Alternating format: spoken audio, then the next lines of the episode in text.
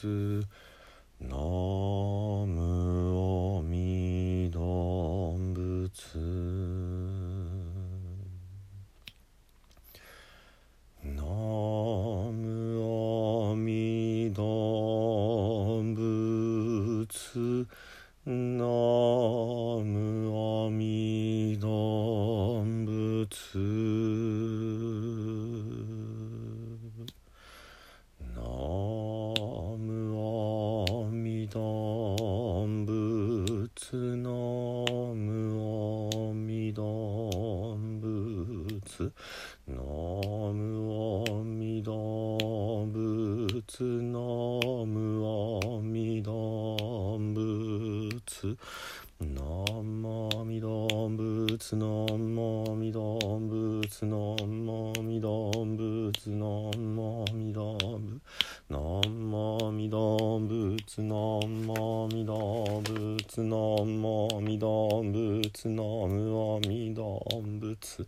阿弥陀仏阿弥陀仏阿弥陀仏阿弥陀仏阿弥陀仏阿弥陀仏阿弥陀仏阿弥陀仏阿弥陀仏阿弥陀仏阿弥陀仏阿弥陀仏阿弥陀仏阿弥陀仏阿弥陀仏阿弥陀仏阿弥陀仏ナムアミダ仏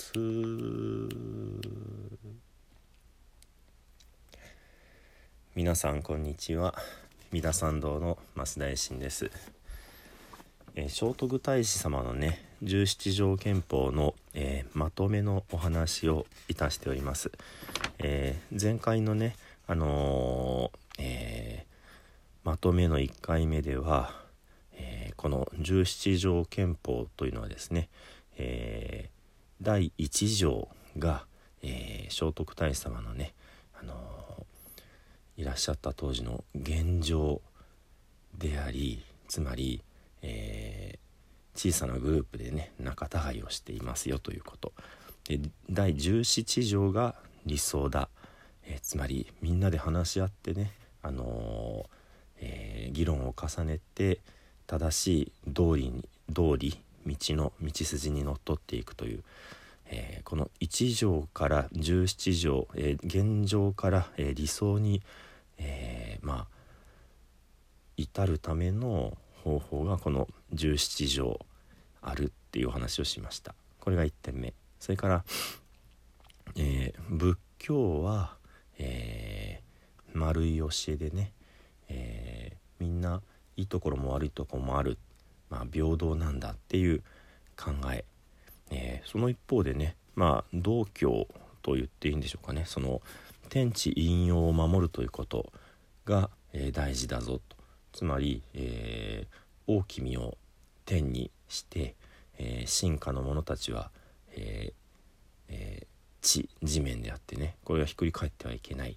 というねまあこの大きみを天に当てるというのは中国のあの皇帝と同じね天子思想と言いますけども、えー天の子供である皇帝だから他の人たちはそこを中心に従うべきだっていうようなことをまああのちょっとふわっとねあの日本の、えーまあ偉い威張ってる人たちに伝えてるかなと思います。まあ、ですから天が一人大君が一人上で他の人たちは下にいるということでまあ形で言えば三角形かなと思います。そして、えー儒教でその礼が大事だって礼儀がなかったら全て乱れるっていうことを、えーおっしゃってますけどもこれはつまりその天使大君のための教えではなくってその下にいる進化の者たちに向かってなんですね。ですから三角形の下半分台形の部分ね。まああの四角形だけどもその台形の部分の教え。ですから丸い教え三角の教え台形の教えが入っていますよ。ということを、えー前回はお話をしました。でねえー丸い教えからあの見ていくとその、まあ、仏法における、えー凡夫という考え方ね。誰しもが、えー成人でもないし誰しもが反対に愚か者でもないっていう。これはあの有名な第10条のところにね、えー、我必ずしも聖ならず彼必ずしも愚かならず皆ともに凡夫なりというふうにねおっしゃっていってすごくこうありがたい有名な一節があります。この見方が当然ずっとねあの17条憲法聖徳太子様のベースにはあられると思います。でこの仏教仏教によってねあの何がいいかっていうとみんなこう曲がった背中のところにまっすぐな定規を指すみたいに、えー、ため直すことができるということなんですね。ですから仏教に関しては第2条と第10条しかね、あの表立っては出てこないですけどもずっと、えー、そのベースにはねこの仏教によるため直しという考え方つまり誰もが、えー、悪い人間じゃなくって指摘さえすればちゃんと姿勢が良くなるっていうあのまあ信頼感があるわけです。ただその凡夫を重視する一方ですね実はよく読んでくると、えー、牽制を重視しておられるんですね。賢い人、えー、それからさらに聖なる人で、え、誰も、えー、最初から賢人聖人ではありませんよってこともおっしゃっています。つまり少しずつ経験を積んで学んで、えー、賢人そして聖人になるんだ。ということです。そして、えー、独断ではね、えー、牽制は生まれないわけです、えー、自分一人で勝手に肘になることはなくて経験を積まなければいけない。その一方でね、あのー、ちょっとでも優れた人ちょっとでも才能がある人を見つけてはこう足を引っ張って潰してしまうそんなことをしてるとね、えー賢人聖人は生まれませんよってこともおっしゃってます。えー、賢人は500年に一度聖人は1000年に一度の存在なのに、えー、もう妬んで足を引っ張ってては全く生まれないとそして聖徳太子様が、あの、実は求めているのは権勢による政治っていうことなんですね。ですから凡夫感をおっしゃりながらその実あの凡夫を飛び越えた存在のね権勢っていうものが現れないと世の中うまくまとまらないということも考えておられるわけです。ですからまああの表面上ここは矛盾をしているところになるわけですね。もちろんあの矛盾ではないいろいろ複雑な思いの中でねこういうふうに語られておられるわけですけれどもで、えその天地を守るというところでその、えー、上下のけじめをつけるというなというようなところで聖徳太子様がその、えー、まあ、政治の役割をねあの考えておられる。それをまとめると、まあ、裁判を公正にちゃんとするということ。それから、えー、懲罰を与えるということですね。えー、ちゃんと、えなんだろう。自分の目で確認して確かにこの人は褒美を与えるにふさわしい。確かにこの人は罰を与えるにふさわしいということを判断してから懲罰を与えなさい。ということですね。それから、えー、勤勉であれということね。時間をちゃんと守りなさいということ。それから、えー、独断ではなくみんなで、えー、話し合いをしなさいということ。そしてその話し合いの結果え、考え抜いた、え、法律というのは、え、まあ、道理が宿っているので、えこれで物事がうまくいきますよという、まあ、合議の上の立法ですから裁判懲罰勤勉合議立法これが祭りごと政治なんだっていうことをおっしゃっておられます。そして、えその台形の部分の教えねえー、進化の者たちに対してはまず進化への教育としての儒教の礼礼節ということが、えー、一番大事だっていうことをおっしゃるわけですね。でその礼節の上で今度は、信信じるの信ですけどもこれは誠、えー、誠実さ、えー、真心こういったものがあって初めて、えー、義が成り立つ、え、正義が現れるんだって。礼節がまず不可欠です。乱暴者ではいけません。でそこに、えー、誠があって初めて正義というものが世に現れるということですね。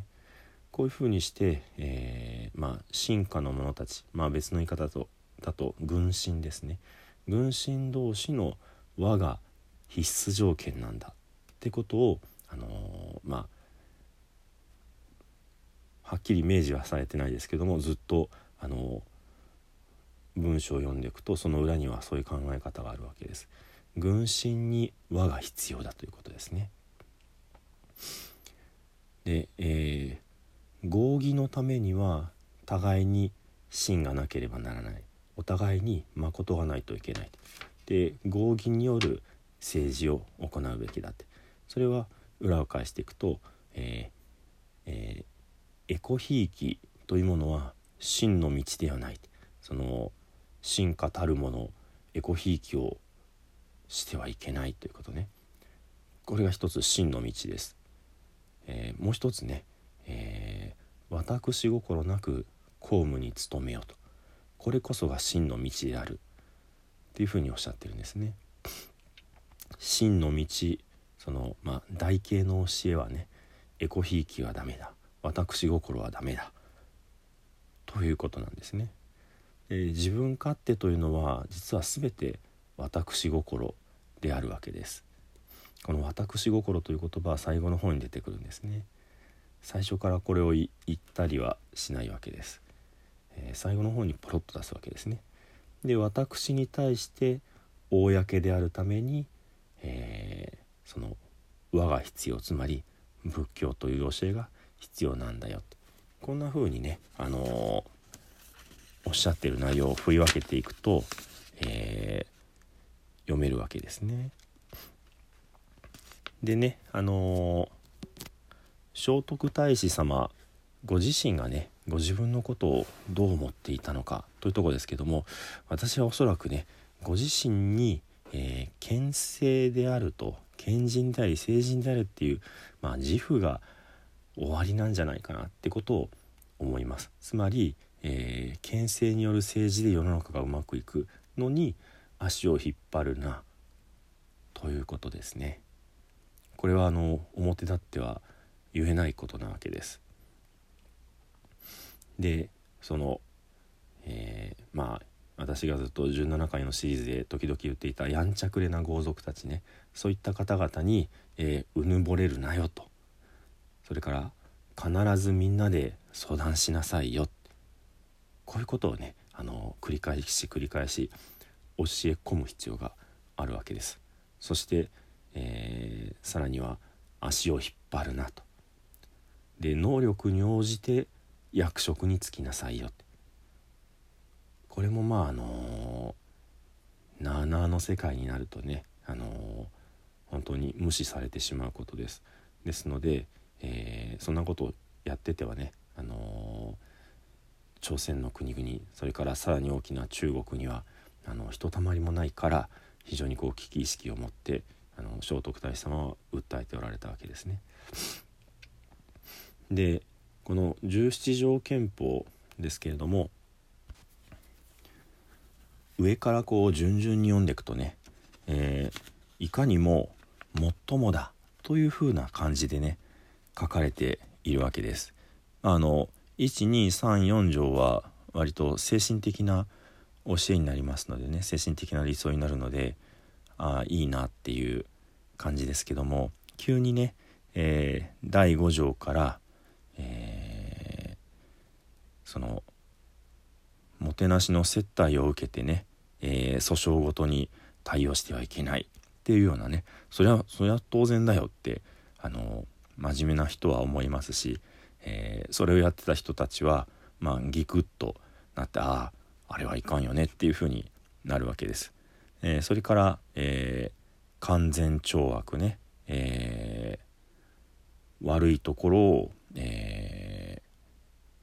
なんだこびへつらったりね。そういうことは良くないって。あそりゃそうだ。国家を転覆させる刃です。あいかんいかんって。誰もがこうあの真面目な人もうんうんって思うし悪いことしてた人もそうそうだそうだってなるわけですね。で、えー、それからまあ例えばその朝早く、えー、出資して、えー、夕暮れまで仕事しなさいよとかあそりゃそうだなっていうようなね、あの否定できないうんうんってこう言わざるを得ないような、えー、至極もまっとうな大事なことをこう順々と言っていくわけです。ですので、えー、これを作った聖徳太子様という方は、えー、正しいことを言ってるなってこうみんなうんうんうんうんってこう読みながら思うわけですね。そして、えー、最後の方になって、えー、私というものを、えー、私心というものを、えー、抑えて公務に専念しなさいっていうことが出てくるわけです。まあ第15条でね、あの私なく私に背いてっていうふうに言葉がはっきり出てくるわけですけどもこれ第1条から出てるとなんだこいつってこう当時のねあのやんちゃくれな豪族たちは反発をしたと思うんですね。ところがそれまで非常にこう、えー、深い精神性を持っている方があの順々とね当たり前なことを大事だぞってこう釘を刺し続けていくわけです。ですので、えー、みんなはあのまあ反論できないわけですね。でその中には、えー、実はひっそりと三角形の仕組み、えー、それから台形の仕組みが仕込まれていますので、えー、自分たちがいつの間にか三角形の下にいる台形なんだっていうふうにね、え囲い込まれていくわけです。でも、えその表立ってはその丸い教え仏教のね和の教えがずっと響いていますので、えー、自分たちがその三角形の下にあの押し込まれてるってことはあの気づかないわけですね。そして、えー、最後には私心なくみんなで、えー、話し合いをして。で、えー、まあ小さなことだったらあのまあ一人で判断していいとは言っていないですけども、え大勢でなくってもいい。大勢でなくってもあのまあ大したことないけどっていうところで少し逃げ道を作っておいてね。あちょっとしたことは俺の裁量で考えていいな。ってことも残しておきながらでも一番伝えたいのは大勢で真剣に話し合ってそして成文化した法律というものには道理が通るんだっていうことをおっしゃってるわけですね。ですので第1条から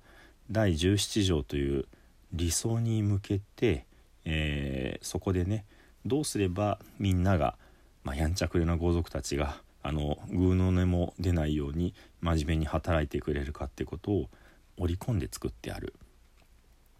こういうねあのー、まあ巧みな文章だったってことをねあのー、えー、こういうまあ英進法話という場でね皆さんに少しずつお話を聞いていただきながらね私なりに、えー、つどつど全力でアウトプットした上で、えー、さらにねあのー、まあ木を見るのではなく森を見る視点に立たせていただいてようやく見えてきた、あの見教えになります。まああの誰もが凡夫だと言いつつ県政がきちんと活躍できるね県人成人がきちんと、えー、誕生して活躍ができるようなね、あのー、足を引っ張り愛しない、えー、悪さをしないそういった国づくりをね非常に短期間で、まあ、成し遂げられた、あのまあ、文章であるし聖徳太子様の偉大さだなっていうふうに思うわけです。なかなかねあの聖徳太子はいなかったみたいな立ち位置に出すとここまでの分析っていうのはきっとねあのできないと思うんですね。あの従来の研究でもその、えー、この言葉は、えー、この時代は使われていなかったんじゃないかとかね、えー、仏教の思想はこれとこれ、え儒教の思想はこれとこれみたいなね、あのまあ、言ってみたら、えバラバラにした後にその部品を調べるようなね、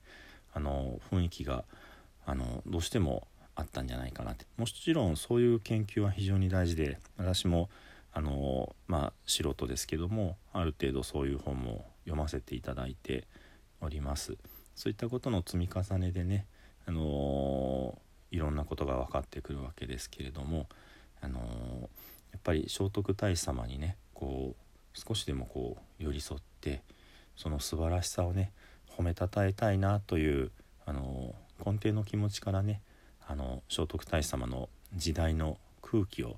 なんとなくこう吸い始めて、えー、そして、えー、この聖徳太子様が十七条憲法で